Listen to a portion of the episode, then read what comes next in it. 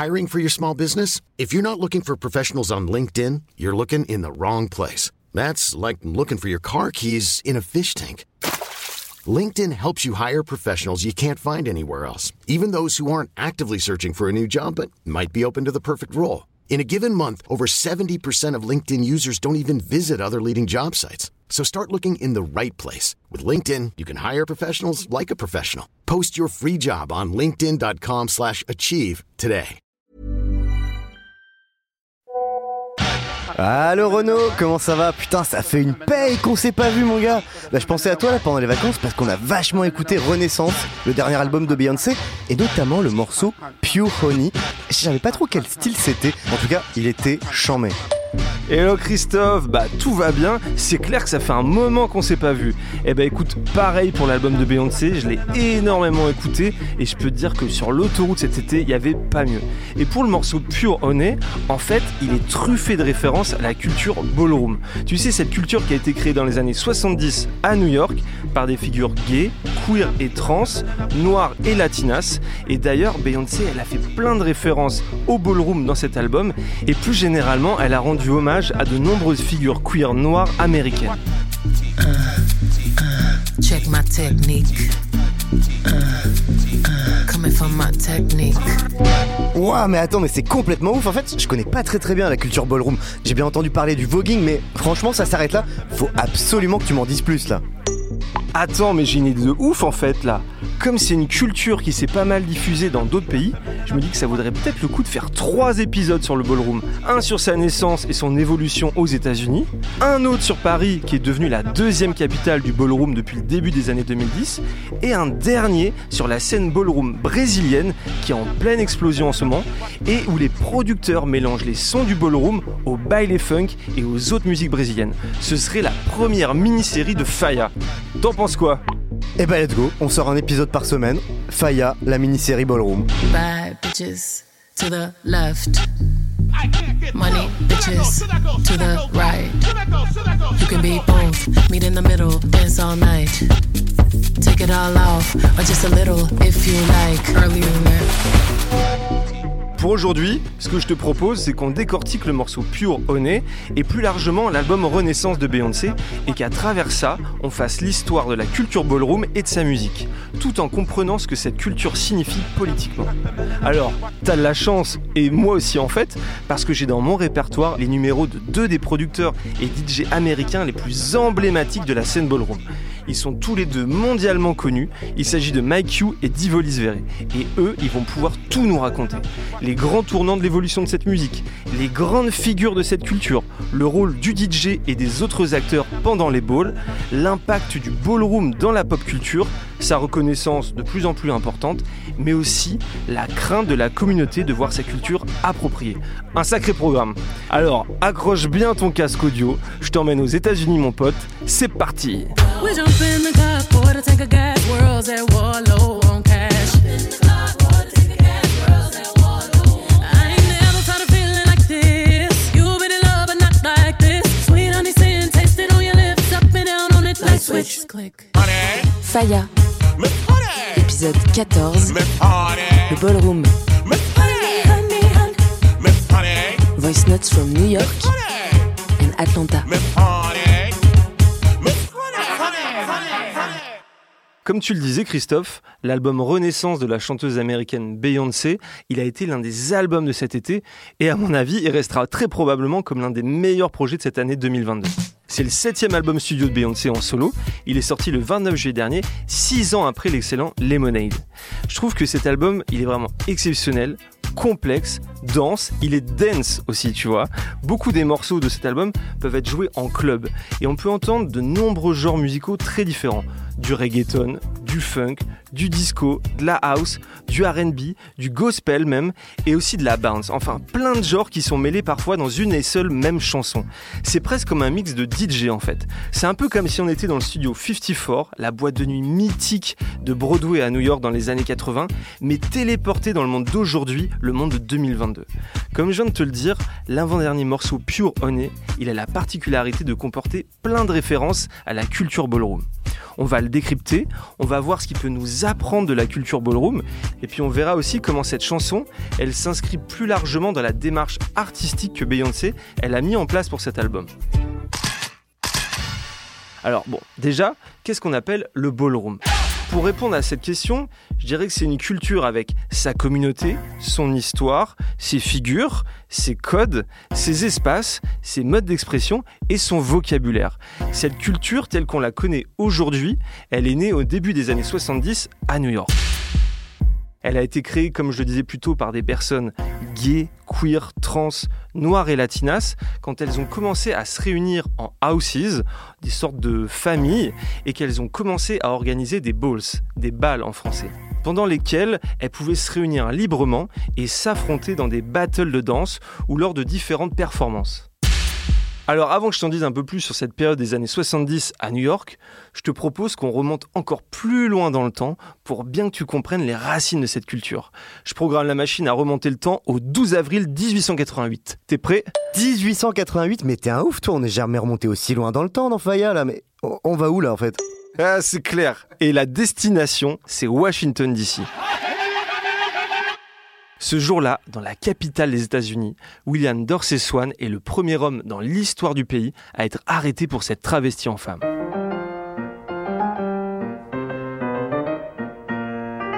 En 1888, nous sommes 25 ans après l'abolition de l'esclavage et William Dorsey Swan est un homme noir né esclave dans le Maryland.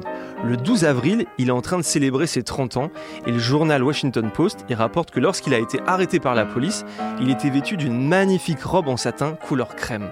En fait, dans les années 1880 et 1890, William Dorsey Swan, il a l'habitude de se travestir puisqu'il organise régulièrement des balles de drague.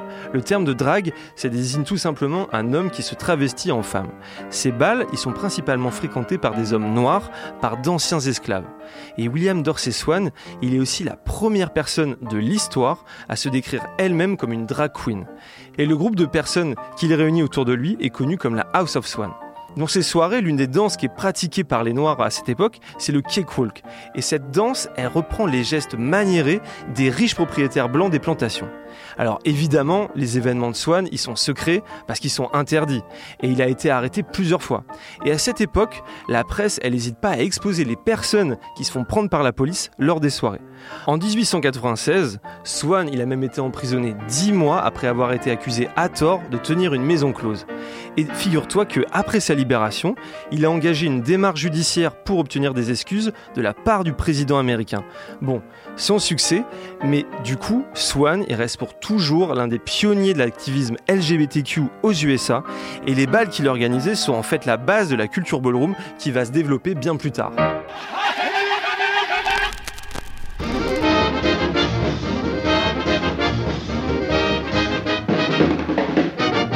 Alors maintenant, Christophe, je te propose un autre petit bond dans le temps et dans l'espace. On se retrouve pendant la période de l'entre-deux-guerres, dans les années 1920-1930, dans le quartier d'Harlem à New York. Cette période, c'est un moment de grand renouveau de la culture afro-américaine qu'on a appelé plus tard la Harlem Renaissance. C'est aussi le moment où New York devient la capitale de la culture drag. Il y a notamment un lieu à Harlem, la Hamilton Lodge numéro 710, qui organise des balls. Et ça rameute du monde, beaucoup de monde. En 1937, plus de 8000 personnes, 8000 personnes, hein, assistent à l'événement pour voir les travestis montrer leur tenue et leur corps à un jury. Alors, bien sûr, des drag queens noirs participent à cet événement, mais les juges favorisent le plus souvent les participantes blanches.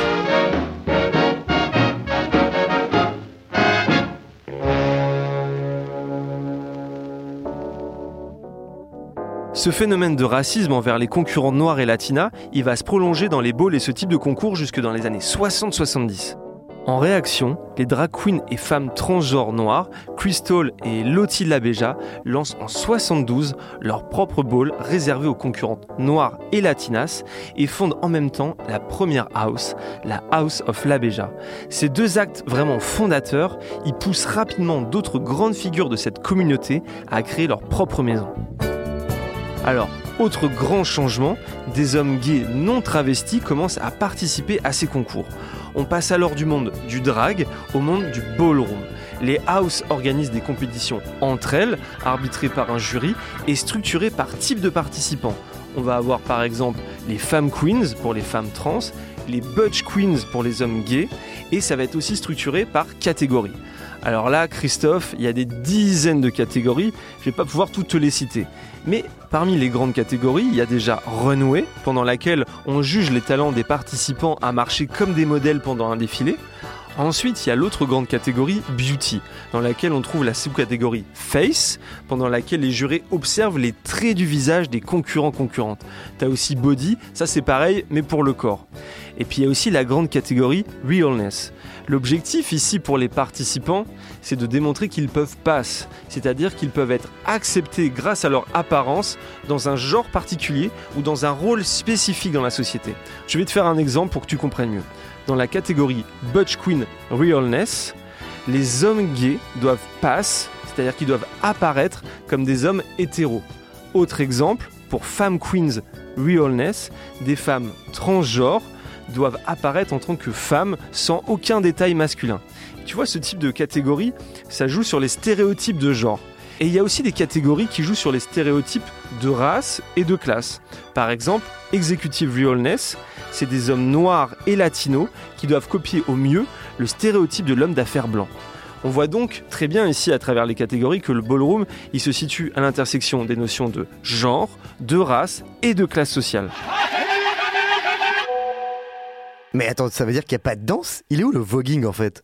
Mais attends Christophe, j'y viens, laisse-moi, laisse-moi le temps d'arriver à la danse.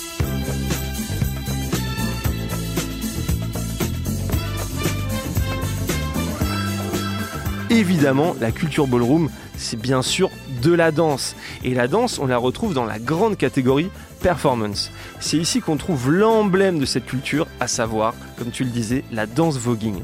Alors, qu'est-ce que c'est le voguing? Je vais t'en dire un peu plus. Le voguing, c'est une danse improvisée, mais très très très codifiée, qui se danse lors de battles et qui est apparue au cours des années 70 dans les clubs gays, noirs et latinos à New York. La première version de cette danse qu'on appelle le hallway, elle s'inspire en fait des poses des mannequins dans les magazines de mode comme Vogue, d'où son nom. Et la musique qui l'accompagne, c'est un mélange de funk, de soul et de disco. En fait, le moment où sont fondées les premières houses à New York, ça correspond pile à l'époque où naît la musique disco dans les soirées du DJ David Mancuso au Loft. En fait, ces soirées, elles permettaient aux personnes queer et transgenres noires et latinas de trouver un safe space, un havre de paix et de liberté. Faut dire un truc quand même, et je pense que ça va un peu euh, être le fil rouge de notre discussion, c'est que l'histoire de la communauté LGBT noire et latina, elle est intimement liée à celle des musiques électroniques de danse aux États-Unis. Car bien souvent, c'est dans les espaces des communautés LGBT racisées que ces musiques, elles sont nées. Mais attends, du coup, est-ce que le voguing old way c'est encore pratiqué aujourd'hui ou ça a complètement disparu? Alors, très bonne question. Il est toujours pratiqué dans les balls aujourd'hui. Et d'ailleurs, Mike Q m'a dit, selon lui, quelle est la chanson idéale pour accompagner cette danse. Mike Q, c'est l'un des DJ et producteurs les plus importants de la scène ballroom, voire le plus important actuellement. Il est originaire de la ville de Newark, dans l'état du New Jersey, c'est près de New York, et il a découvert le voguing à l'âge de 17 ans, dans une soirée dans la boîte gay locale The Globe en 2003. Il est le fondateur de Queen Beat, qui est le tout premier label de musique ballroom.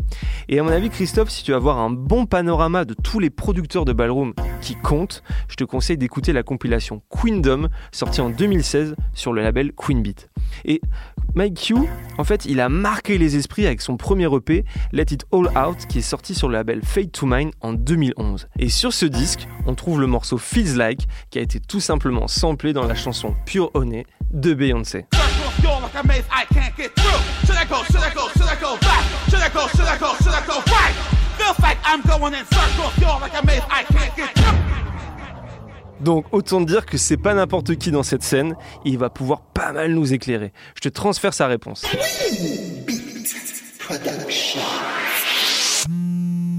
I would say MFSB, Love is the Message. Je dirais MFSB, Love is the Message en numéro 1.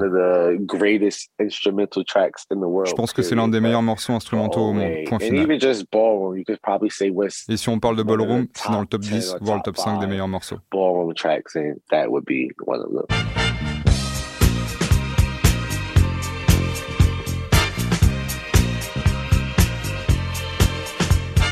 MFSB, c'était un groupe de plus d'une trentaine de musiciens de session basés dans les studios Sigma Sound à Philadelphie.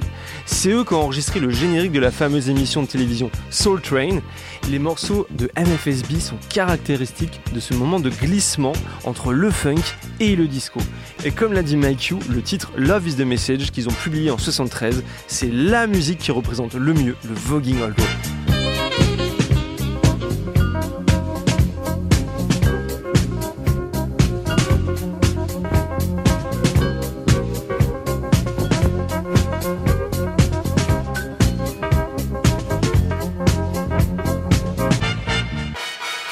With an attitude, fellas that were in the mood.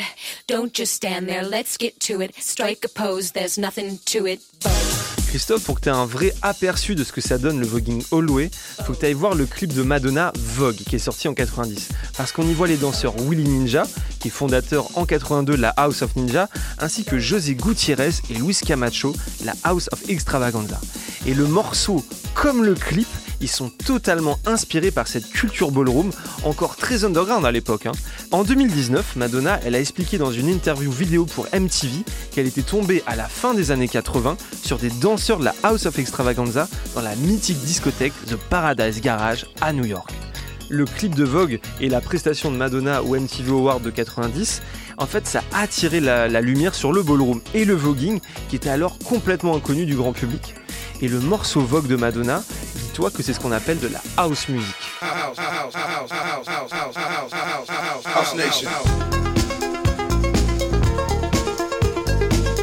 La house music, elle a été créée par Frankie Knuckles, un DJ gay et noir au début des années 80 à Chicago. Il était le résident du club The Warehouse, une boîte de nuit située dans le sud de Chicago, qui était en fait la seule boîte de la ville où les jeunes queers noirs pouvaient sortir. Et évidemment, cette nouvelle musique, on la retrouve dans les balls à l'époque. Mais ces tracks, elles sont pas produites spécifiquement pour le ball, tu vois à la fin des années 80, début 90, il y a un nouveau style de voguing qui apparaît. C'est ce qu'on appelle le New Way. Ce nouveau style, il est caractérisé par des contorsions, du locking, c'est-à-dire quand tu verrouilles des mouvements, notamment avec les bras, les épaules, et aussi par un rythme plus rapide. La naissance du New Way, elle coïncide avec l'apparition d'un nouveau type de morceau, ce qu'on appelle les beach tracks. Et les producteurs emblématiques des beach tracks de l'époque, c'était Junior Vasquez et Robbie Tronco. Mike il m'a dit quelques mots sur ces fameuses beach tracks. Walk for me, walk for me, walk for me, walk for me. I'll see you after the function. Okay, you have your house music and Ok, donc t'as la musique house et ça a été les premiers morceaux qui ont été introduits dans le ballroom. Que ce soit par des personnes qui pouvaient être des DJs, DJ ou bien des personnes qui donnaient leur disco certain DJ pour qu'ils les jouent, qu'ils deviennent populaires.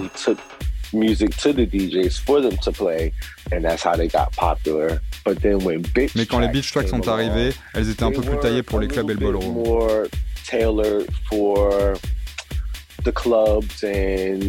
Not, Je veux pas dire qu'elles étaient like, faites spécialement pour le ballroom super parce que ces for chansons ballroom, étaient. euh, Par exemple, tu peux dire que RuPaul est un beach tracker.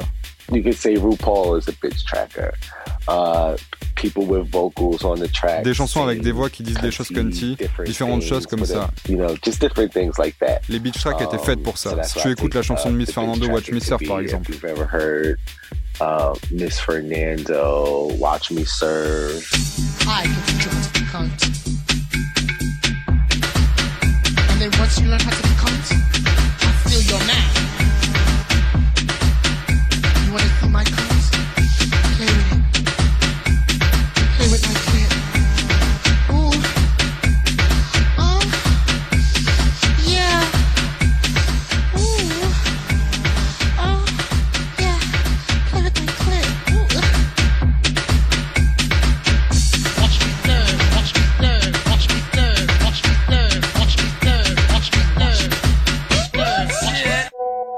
Attends, Renaud, il parle de cunty, ça veut dire quoi exactement, cunty?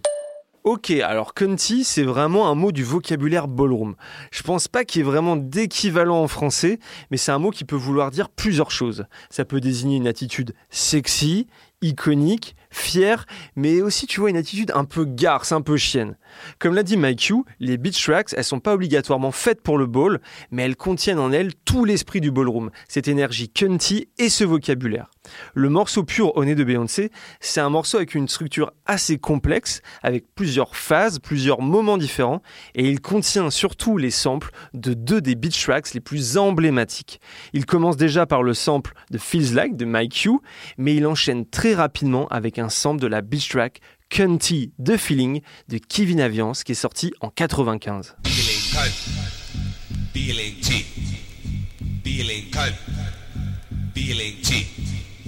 Du début de Pure Honey jusqu'à environ 2 minutes 18, on peut entendre la voix de Kevin Aviance répéter le mot Cunty ainsi qu'un extrait de l'instrumental original.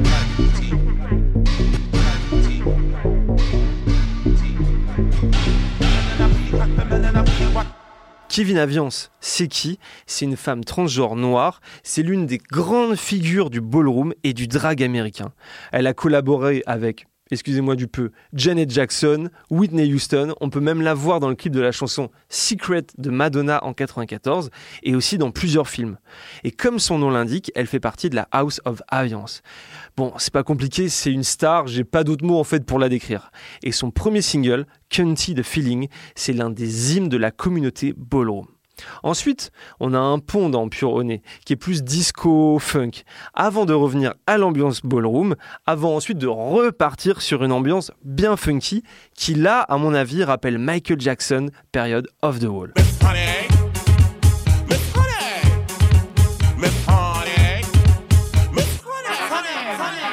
Et là, pour le final, à partir de 4 minutes 20, on peut entendre entrer la batterie d'une autre beach track mythique qui est Miss Honey de Moi René.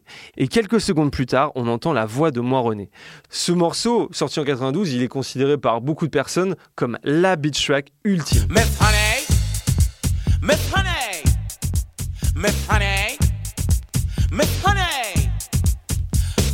Moi René, c'était aussi une femme trans et une drag queen noire. Elle est malheureusement décédée en 1997, mais elle reste une des figures emblématiques de la communauté LGBTQIA+ noire aux États-Unis. Faut savoir que la chanson Pure Honey, elle a été produite par le duo de productrices Nova Wave. Shai, l'une des deux musiciennes de ce duo, elle a déclaré que c'est Beyoncé elle-même qui a choisi le sample de Miss Honey de Moi René. D'ailleurs, c'est pas juste une question de sample ici. La notion de honey, de miel, elle a été exploitée dans les paroles tout au long de la chanson.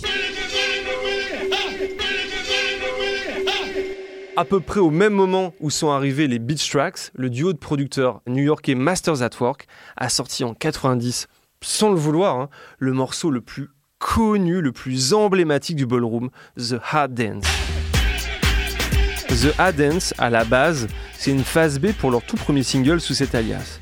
Et cette phase B, elle va accompagner l'apparition du troisième style, en fait de la troisième évolution de la danse voguing, à savoir le Vogue Femme. Pourquoi on appelle ça le Vogue Femme Parce qu'en fait c'est un raccourci de Vogue like a Femme Queen.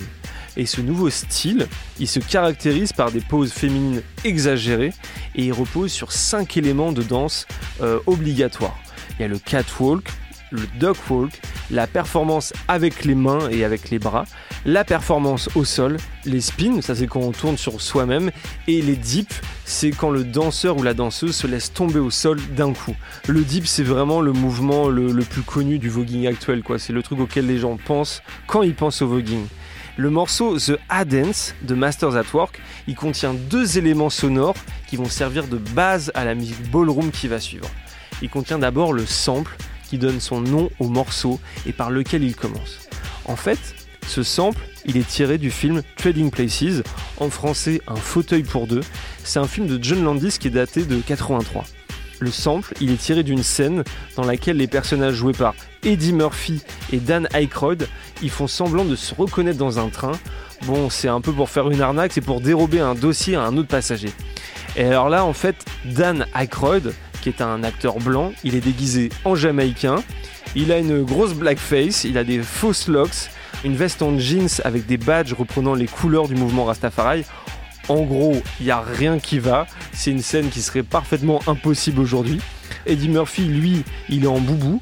Et les deux personnages, ils font genre qu'ils ont participé ensemble à un séminaire en Afrique et ils se mettent à chanter un air qui, à mon avis, leur rappelle leur séjour commun.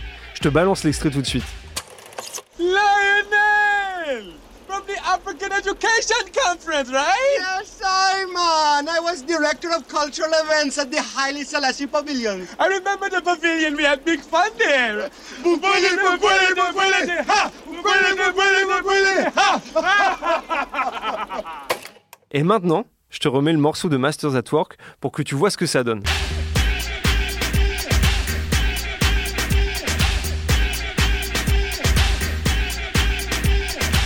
Non mais attends, c'est un truc de fou là, parce qu'en fait, cette scène que tu me décris, c'est une blague débile, complètement raciste, et c'est devenu un élément propre et spécifique à la culture ballroom. C'est clair, c'est complètement ironique. En plus du A, le morceau The A Dance des Masters at Work, il contient un autre son qui fait maintenant l'identité du son ballroom. C'est un son très particulier de cymbale crash. La cymbale crash, c'est tout simplement une des cymbales qu'on va trouver sur les batteries. Sauf que les Masters at Work, ils ont trafiqué ce son, on sait pas trop comment, si bien que ça sonne très différemment. Moi, Personnellement, ça m'a toujours évoqué un coup de fouet, mais tu vois qu'il sonnerait un peu de façon métallique. Écoute ce que ça donne quand c'est isolé. Ok, et maintenant que tu as ça en tête, on va écouter de nouveau un bout de The Adens pour voir comment ça fonctionne.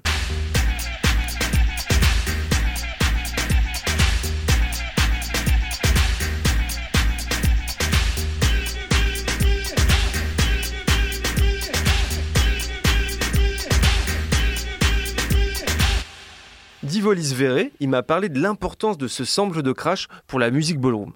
Divolis Verre, c'est lui aussi l'un des DJ et producteurs de ballroom les plus reconnus dans le monde.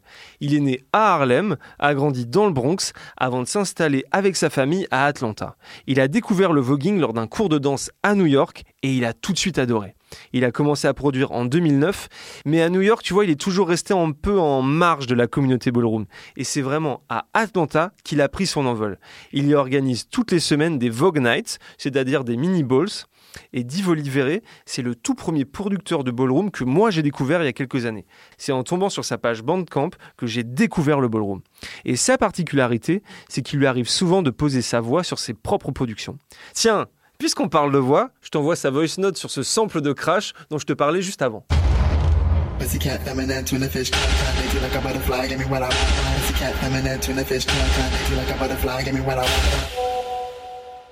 But if you're making an actual Vogue beat, you have to have the crash. We call it the crash. En fait, si tu fais un vrai Vogue beat, tu dois y mettre la crash.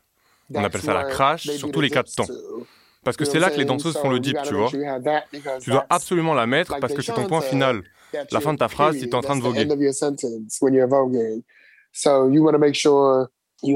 Donc tu dois faire en sorte d'avoir ça. Et honnêtement, le reste vient s'agréger autour. C'est vraiment la chose la plus importante quand tu fais un Vogue beat.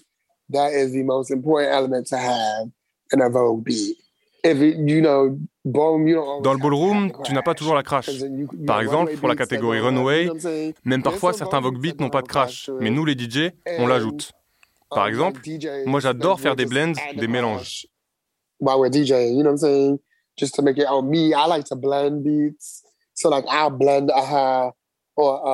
J'aime superposer un Vogue beat avec quelque chose qui ne vient même pas du ballroom et faire sonner ça comme un remix alors que c'est juste un blend en live.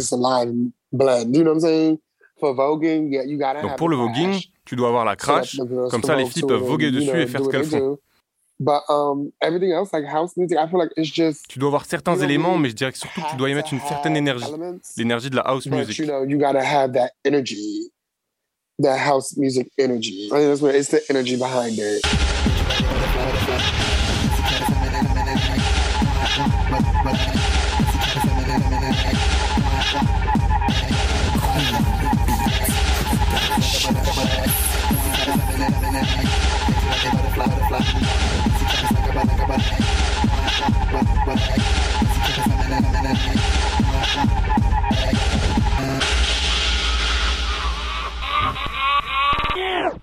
Là, ce que je viens de t'envoyer, c'était le morceau What I Want Ha de Divolis Verre.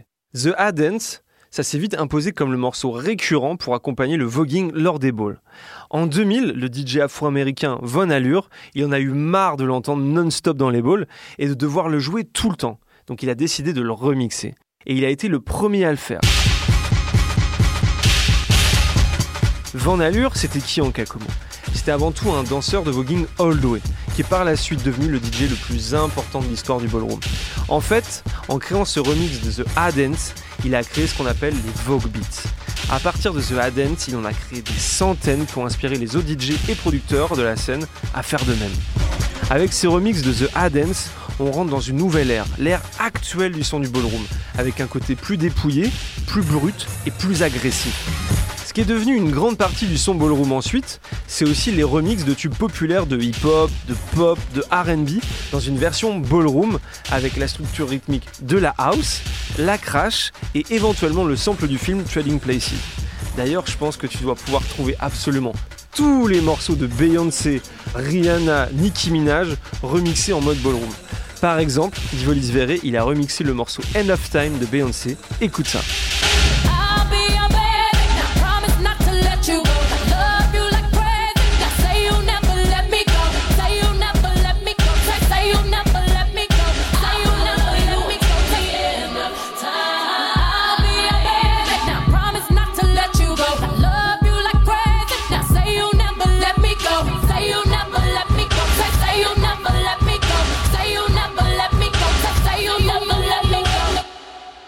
J'ai aussi voulu que Mike il me parle à la fois des Masters at Work et de l'impact de Van Alour. Écoute ce qu'il m'a répondu. Well, I mean, just them creating that track. Je veux dire qu'en créant ce morceau, je suis sûr qu'ils ne savaient pas ce qu'ils faisaient. Encore une fois, c'est l'un des morceaux de musique house qui a été introduit dans le ballroom et je pense que le morceau a simplement fonctionné. Et puis vous avez Von Allure qui arrive et qui mélange différents morceaux. Il allait à ses premiers bols avec tous ses disques, mais les gens ne voulaient entendre que la hard dance.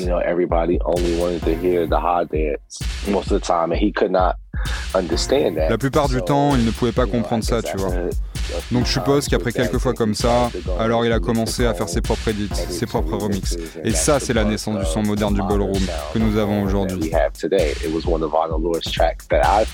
Ce sont des morceaux de Von Allure que j'ai entendus pour la première fois quand je suis allé au Globe en 2003 qui m'ont vraiment intéressé.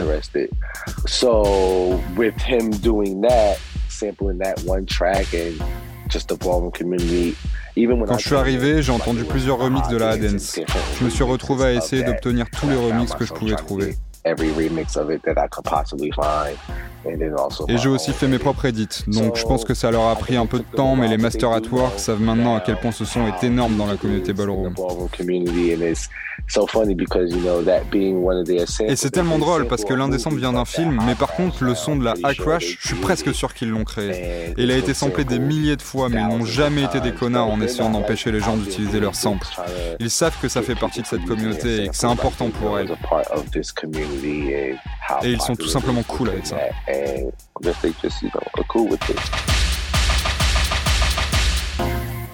Il y a un truc qui me titillait et du coup j'ai demandé à Mike Hugh s'il pense faire partie de la deuxième génération du ballroom, celle qui marche dans les pas de Van Alour, malheureusement décédé en 2021. Écoute ce qu'il m'a répondu. C'est drôle parce que l'autre jour j'écrivais et je me demandais à quelle génération j'appartiens en matière de musique. Parce que c'est vraiment un genre qui est encore très jeune. Et il y avait juste une poignée de personnes qui créaient cette musique quand je suis arrivé. J'avais juste entendu parler de Von Allure, d'Angel X. Il y avait aussi un gars qui s'appelait Tipo à Miami. Je ne crois pas que c'était un DJ de ballroom, mais il a fait plusieurs remixes. Puis Junior Vasquez et DJ Lucky. DJ Lucky. So maybe like those five people that Donc il y avait ces cinq là et il y avait aussi des DJ mais qui ne produisaient pas. But I would say because Vaughn Mais je dirais que vu que Von Allure est le premier et le créateur, je pourrais faire partie de la deuxième génération. En fait, s'il y a une première génération, c'est Von Allure tout seul. Et puis ensuite, la deuxième génération, c'est moi-même, Angel X, J.R. Newton, DJ Lucky, qui créait aussi à cette époque. Voilà, c'est à peu près tout.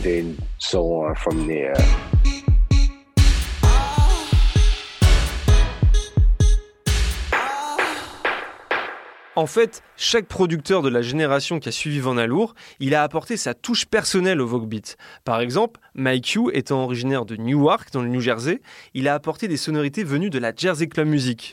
Jersey Club Music, t'écris ça comment? Ça, ça me dit quelque chose.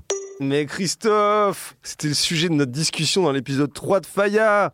Alors je te conseille d'aller réécouter cet épisode, tu le trouveras sur toutes les plateformes. Ah mais oui, mais oui, oui, oui, ok, bon, je vais le réécouter quand même. Donc, je te parlais de Mike Hugh, mais c'est le cas aussi de G.R. Neutron, qui vient de Baltimore et qui ajoute des éléments de la Baltimore Club Music, évidemment, dans son ballroom. Écoute ça.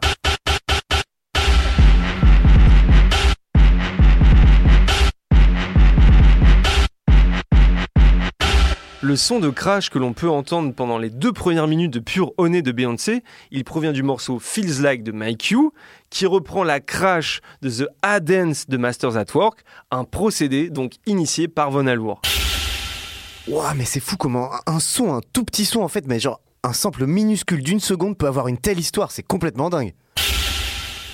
C'est clair, et j'adore faire l'archéologie des petits sons comme ça. Et ce son de crash, il est lié pour toujours au ballroom. Si tu l'entends dans un morceau, c'est obligé que ça soit une référence au ballroom, ça peut pas en être autrement. Et l'un des autres apports de Van Alour, c'est d'avoir établi des playlists spécifiques pour chacune des catégories du ballroom. Le DJ qui est chargé de la musique pendant les balls, il peut pas jouer n'importe quel morceau à n'importe quel moment. Divolis Verret, il m'a expliqué l'importance de cette spécificité des musiques pour chaque catégorie. Effectivement, à chaque catégorie correspond un type de musique. Surtout dans les balls mainstream, ils ont plus de catégories et les segmentent davantage. Mais tu as toujours les catégories principales comme le Grand Prize. Donc pour le runway, bien sûr, tu as les runway beats. Par exemple, le producteur Byron the Great a fait un morceau qui est incroyable pour le runway.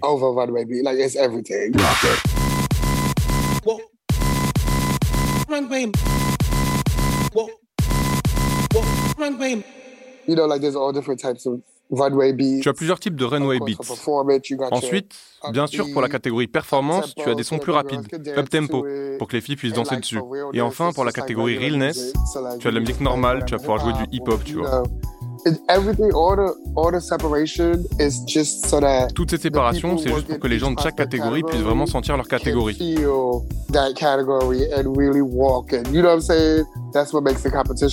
C'est ce qui fait que la compétition va vraiment être enflammée. Quand je vois les gens danser et voguer, je la joue simple et je continue de leur faire sentir cette énergie.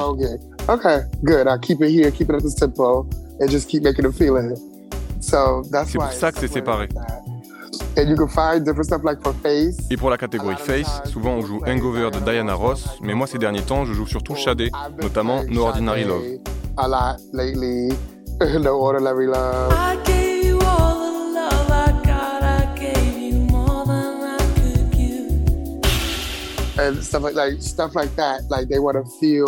Pour cette catégorie, les personnes veulent ressentir.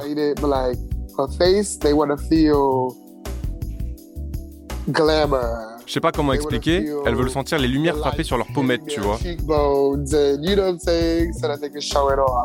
Pour qu'elles puissent vraiment les montrer, tu vois, c'est pour ça. Tu dois toujours trouver les bonnes chansons.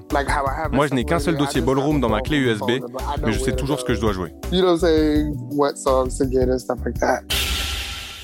Pour le ballroom, en tant que DJ,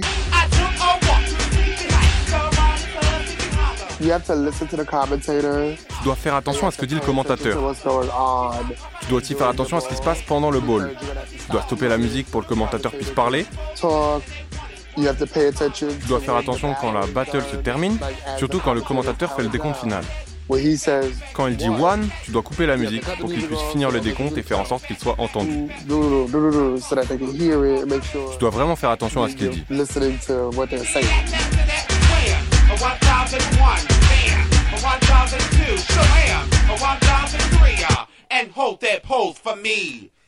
Oh. Ok Christophe, tu l'auras compris, il faut pas résumer le son ballroom au Vogue Beats hérité de Van Alour. Ok, ça j'ai bien compris, mais c'est qui le commentateur dont parle Divolis Verret et c'est quoi bah, les différents rôles qu'il y a dans un ball? Alors, dans un ball, t'as déjà les participants, concurrents, t'as le jury, le DJ, le public qui est en partie composé des gens des différentes houses présentes avec les stylistes, les coiffeurs, les maquilleurs. Bon, c'est tout un monde. Mais la personne qui gère tout ce monde, c'est le host ou le commentator, le commentateur en français. Son rôle, c'est de faire respecter l'enchaînement des catégories, d'appeler les participants et de transmettre aussi des messages à l'assistance. C'est en fait le maître de cérémonie. L'une de ses principales fonctions, c'est d'accompagner les performances de voguing avec ce qu'on appelle des chants, avec sa voix. C'est-à-dire qu'il réagit en direct aux performances en même temps qu'il encourage, qui donne de l'énergie aux danseurs. C'est lui aussi qui, comme le disait Divolis Verre, fait le décompte pour mettre fin à une performance. Et la voix des commentateurs, on la retrouve souvent dans les tracks de Ballroom. La première voix qu'on entend sur Pure Honey de Beyoncé, celle qui dit Cun to the Feminine en What, c'est celle de Kevin Jordan Zion Prodigy. Elle a été samplée depuis le morceau Feels Like de Mike You. Kevin Jordan Zion Prodigy, c'est un danseur de voguing qui est originaire de Philadelphie et c'est l'un des commentateurs les plus connus. I want you to stop, stop, stop, stop, stop, stop. Show him. Stop, stop, stop, stop, stop, stop. Show him. Stop, stop, stop, stop, stop, stop. Show him. Stop, stop, stop, stop, stop, stop. Show him. Stop, stop, stop, stop, stop, stop. Show him. Stop, stop, stop, stop, stop. Show him. Stop, stop, stop, stop, stop. Show him. Stop, stop, stop, stop, stop, stop, stop, stop. Stop, stop, stop, stop. Show him. Bang, bang, bang around. You do a little dip and you go insane. Rah, rah, take your bow. I wanna see you do a dip right now. Bang, bang, bang, bang.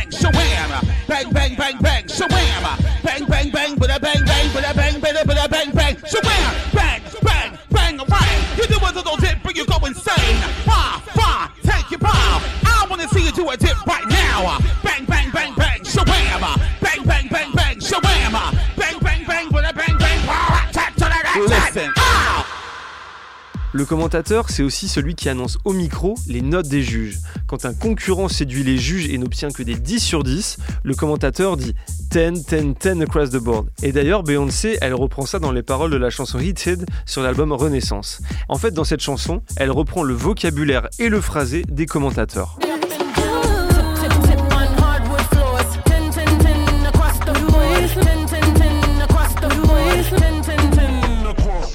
Ok, alors je me posais une question justement quand Beyoncé reprend tous ces éléments du ballroom. Ça pose pas un problème Est-ce que c'est pas considéré d'une certaine manière comme de l'appropriation culturelle? Alors forcément, c'est pas à moi de répondre, hein, puisque je suis un journaliste français, blanc, cisgenre, hétéro, bref, la totale. Et en fait, je fais pas partie de la communauté ballroom, donc c'est pas vraiment à moi de me prononcer. Mais ce que je te propose, c'est de te donner quelques éléments de réflexion autour de ce débat. Allez, let's go alors effectivement, tu as raison, il y a une peur dans la communauté ballroom, c'est celle de voir sa culture appropriée, volée, édulcorée par des gens en dehors de la communauté. Et surtout à des fins commerciales, et sans que la communauté en elle-même, elle en voit les retombées économiques. Et cette peur, je vais te dire qu'elle est justifiée par plusieurs antécédents. Au début des années 2010, il y a eu un énorme intérêt pour la musique ballroom et il y a eu un rapprochement avec la scène club globale.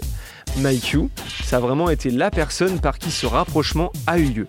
Il a sorti des projets avec Night Slugs et Fade to Mind, et ce sont les mêmes années où il y a eu une première vague d'intérêt pour la Jersey Club Music.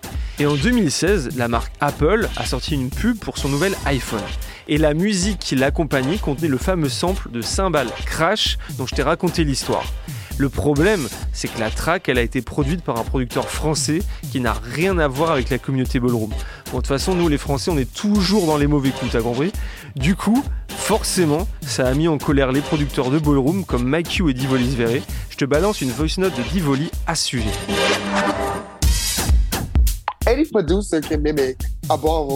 N'importe quel producteur peut imiter un morceau de ballroom. C'est facile d'imiter quelque chose. Tu peux faire un morceau de hip-hop, je l'ai déjà fait d'ailleurs. Tu peux produire un morceau de ballroom, mais est-ce que tu comprends vraiment ce que c'est? C'est ça, tu vois. Est-ce que tu comprends ce que tu fais? Est-ce que tu comprends pour qui tu le fais? C'est mon souci avec ça.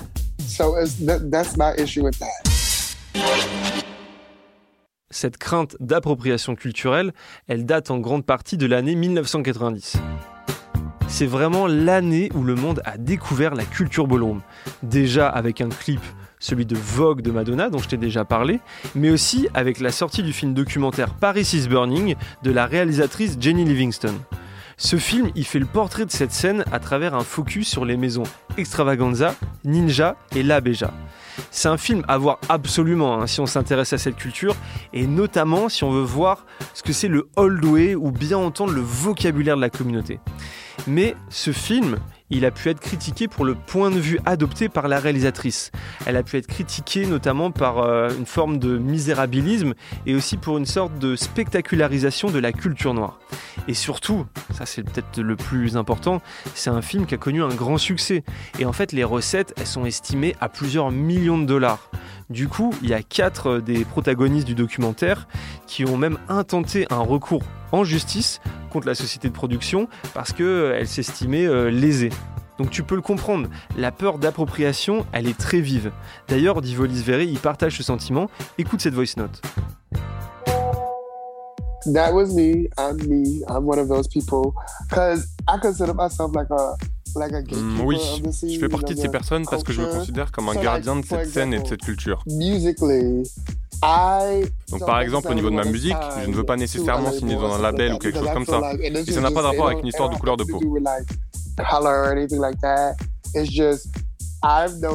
Mais j'ai remarqué que lorsque les artistes signent sur des grosses maisons de disques, pas toujours, mais la plupart du temps, les rappeurs, les chanteurs qui ont un certain son ou qui sont différents, eh bien leurs sons sont édulcorés. On leur enlève leur créativité.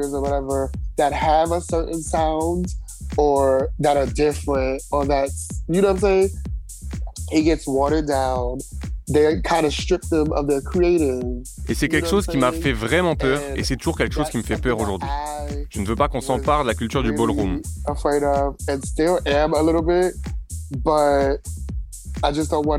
J'avais peur qu'on la prenne, qu'on la simplifie et qu'elle perde son parfum au final.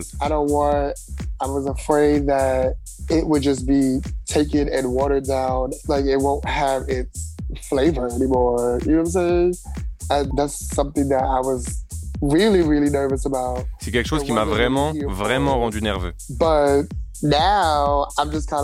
Mais maintenant, je pense à mes amis, à ma communauté, et tant qu'ils font ce qu'ils font, je suis heureux. Si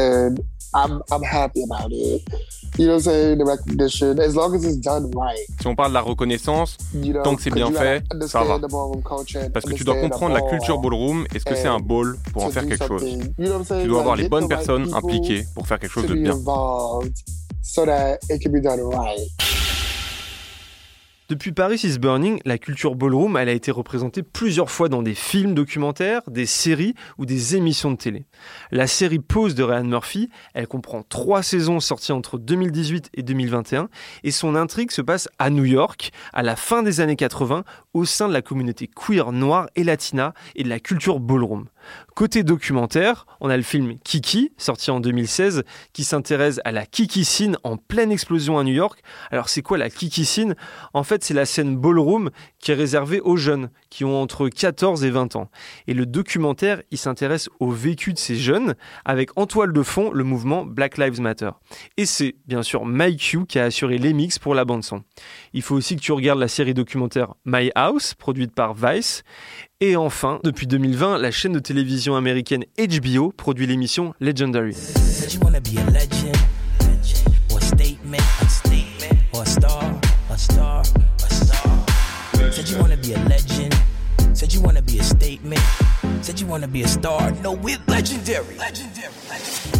Alors cette émission là, je l'adore. Il s'agit d'une compétition qui reprend les codes du ballroom et dans laquelle de vrais houses s'affrontent chaque semaine dans de nouvelles catégories.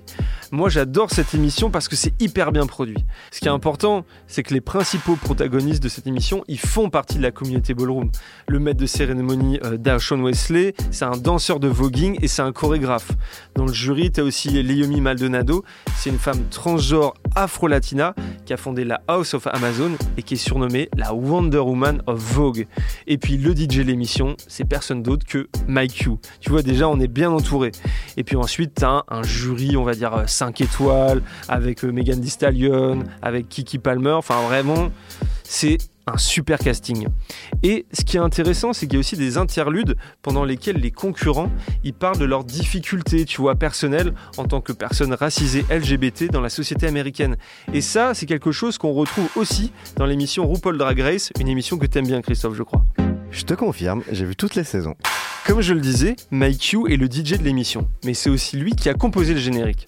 Pour la petite histoire, Mike Q m'a confié que c'est l'anglais James Blake qui avait été pressenti pour composer ce générique, parce que c'est le compagnon de Jamila Jamil, l'une des jurées, mais heureusement, il s'est pas senti légitime pour le faire, et il a suggéré que ce soit Mike Q qui le fasse.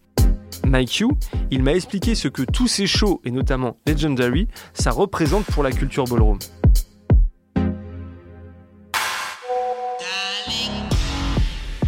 It just represents for me just a platform, a big platform for Ça représente juste pour moi une plateforme, une grande plateforme pour être nous-mêmes et montrer au monde qui nous sommes. On avait bien sûr Pose et avant ça Paris is Burning, puis le film Kiki, My House sur Viceland. trying to think of every movie that just ballroom presented. My House on Viceland. So little instances of it getting out. Donc tout ça, ça sert à montrer au monde à quel point cette communauté est incroyable et qu'ils devraient la connaître. People should know about it. And it's getting more out into the mainstream now, et ça devient de plus en plus populaire maintenant. Et j'avais un peu peur parce que je ne voulais pas que la culture soit consommée, consommée à outrance par tout le monde et puis jetée ensuite par lassitude. Parce que c'est pas ce que nous faisons.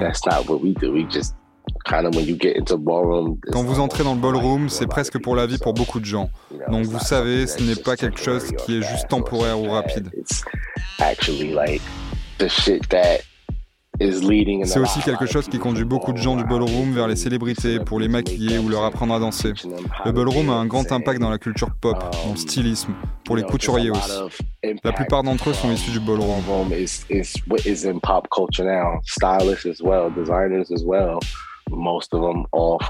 Tout ça, c'est génial que ça existe parce que je suis sûr que beaucoup de gens, y compris moi-même, ne s'attendaient pas à ce que ça aille aussi loin. A lot of people, including myself, did not expect to see it even get this far.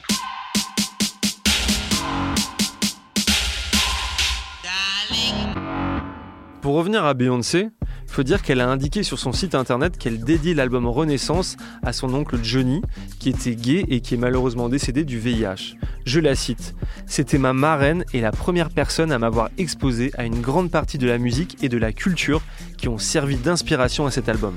Merci à tous les pionniers qui sont à l'origine de la culture, à tous les anges déchus dont les contributions sont restées méconnues depuis bien trop longtemps. C'est une célébration pour vous. Et déjà, en 2006, dans une interview accordée au journal britannique The Independent, elle disait que son personnage de Sacha Fierce, qui est un peu son alter ego, tu vois, son avatar pour la scène, était inspiré par la culture drague et par la culture trop méconnue des hommes gays noirs des classes populaires.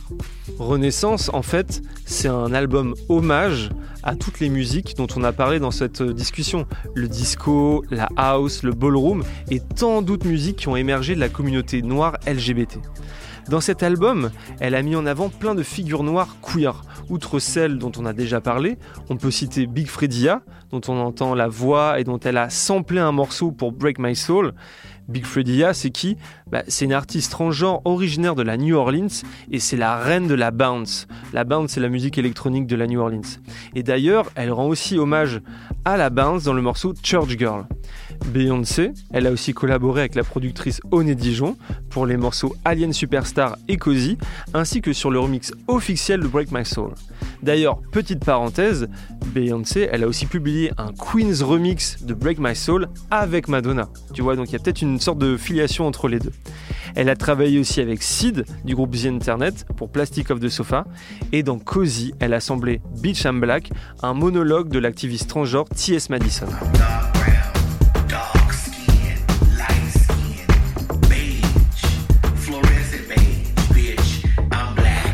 Enfin, on trouve aussi des références à la culture ballroom dans les visuels de l'album. On voit Beyoncé marcher dans un ball, portant des lunettes de soleil noires et vêtue d'une magnifique robe dorée. Bon bah ça, c'est un hommage à Pepper LaBeja, la modeur de la House of LaBeja qui a succédé à Crystal. Il y a aussi une photo dans laquelle Beyoncé elle pose sur des marches rouges. Ça, c'est une référence à Octavia Saint-Laurent, l'une des protagonistes du documentaire Paris is Burning. Moi, j'ai pas mal réfléchi, tu vois, à ce choix de titre de renaissance pour l'album. Le terme de renaissance, en plus en français, il évoque forcément cette période en Europe pendant laquelle on a redécouvert les textes et la pensée des auteurs grecs et romains de l'Antiquité. C'était une période de reconnexion avec les racines. La Harlem Renaissance de l'entre-deux-guerres, ça a été un moment de renouveau intellectuel et culturel pour la communauté noire américaine aux USA. Une période de renaissance, de renouveau après des siècles d'esclavage. Je pense qu'en fait, Beyoncé, elle fait peut-être le parallèle entre cette époque et la nôtre. Parce que notre époque, elle voit un renouveau de la lutte pour les personnes noires et LGBT. C'est un moment assez fort de déconstruction, tu vois. Et ce qui est remarquable chez Beyoncé, c'est sa capacité à synthétiser une époque, une histoire et des cultures. Et je trouve que la pochette rend bien cette idée. En fait, il faut imaginer Beyoncé qui trône sur un cheval de lumière, dont le corps est parcouru par une sorte d'énergie ou de courant électrique. Et ça, à mon avis, ça représente sa base, tu vois, ses fondations. Ce cheval, cet animal noble, c'est un peu une représentation des cultures dont elle est issue, qu'elle arrive à synthétiser et auxquelles elle rend hommage. Et aussi, je pense que à travers les paroles de toutes les chansons, c'est un album qui donne de l'énergie à beaucoup de personnes en difficulté en fait.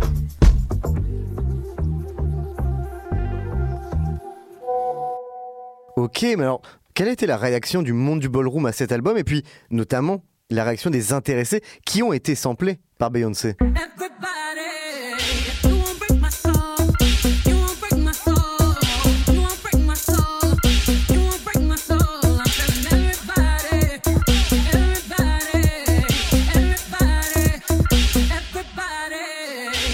Alors je précise que Mike Hughes, je lui avais parlé avant que l'album de Beyoncé sorte, mais il a fait un post sur Instagram dans lequel il s'est montré super enthousiaste et il a remercié Beyoncé.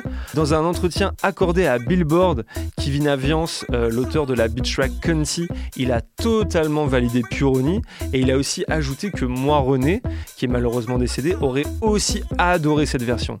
En fait, j'ai l'impression que les réactions elles sont plutôt positives par rapport à cette chanson Puroni et à l'album Renaissance.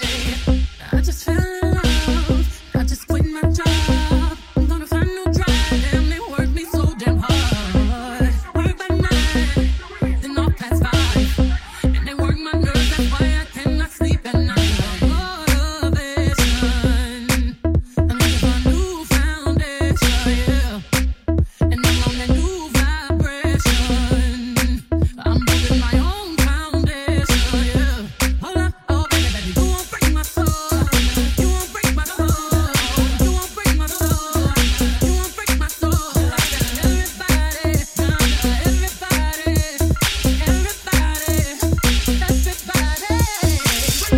Christophe, j'espère que tu auras appris pas mal de choses sur la culture ballroom.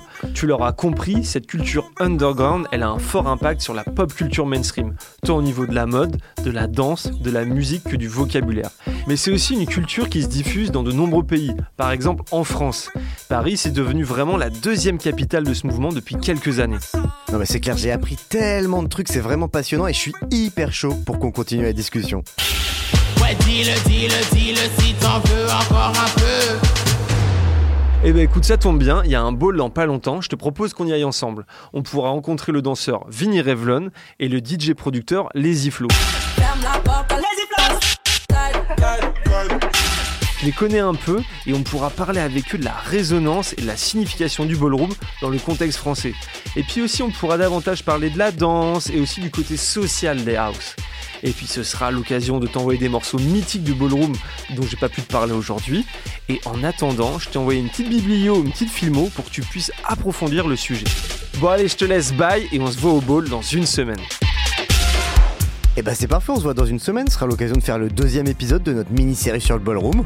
J'ai hâte, allez la bise Faya, une émission de Nick la radio par Renaud Brizard. À la réal, c'est Malo Williams. À la prod, Christophe Paillet.